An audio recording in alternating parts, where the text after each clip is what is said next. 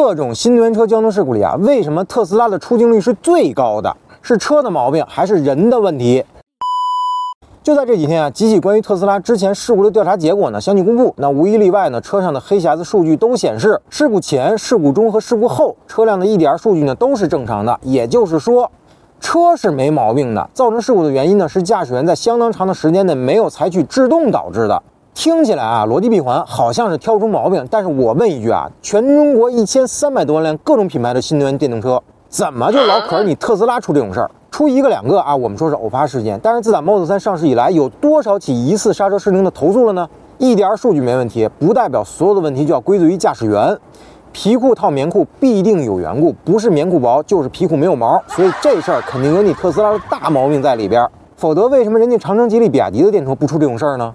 归根结底啊，我个人觉得特斯拉疑似刹车失灵事故这么频繁，都是因为它无法选择更低的动能回收模式造成的。虽然说电动车的驾驶方式和驾驶感受啊，与燃油车确实有些差别啊，那尤其是在制动和加速方面，差距呢确实很明显。那对于驾驶员的要求呢，也确实要稍微高一些。但你凭什么剥夺车主选择的权利呢？动能回收为什么取消了制动力更小的模式呢？那开过电车的朋友肯定知道啊，这个动能回收系统啊，你别管它到底能回收多少电，但这个所谓的单踏板模式带来的直观制动感受，那是实打实的。所以很多开电车开得明白的朋友们会认为啊，我不需要刹车了，那一个踏板呢就够了，踩就是走，不踩就是刹车。而那些比较欠缺驾驶经验的人怎么办呢？他不适应，所以他需要更低力度的动能回收模式。那退一步说啊，那即便是经验老道的驾驶员，也有开车开懵的时候吧？那种高动能回收模式的制动反馈是非常容易让人误以为脚踩的就是刹车踏板的。所以您特斯拉啊，既取消了低动能回收模式，还为了节省成本不装 CRBS 智能刹车分配。那一出事儿呢，您小头一梗啊，拍出一点数据啊，说这就是驾驶员的问题。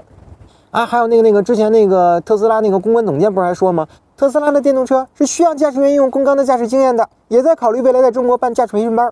臭不要脸！那您倒是办啊！天天嚷嚷着智能化啊，一开会就说让特斯拉成为更智能、更亲民的汽车。那一出事儿，您扭头说是人的毛病。还是那句话，人家长城、吉利、比亚迪的电动车怎么就不出这种事儿呢？好了，那本期节目呢，先聊到这儿。各位有啥想说的，评论区留言，咱们继续讨论。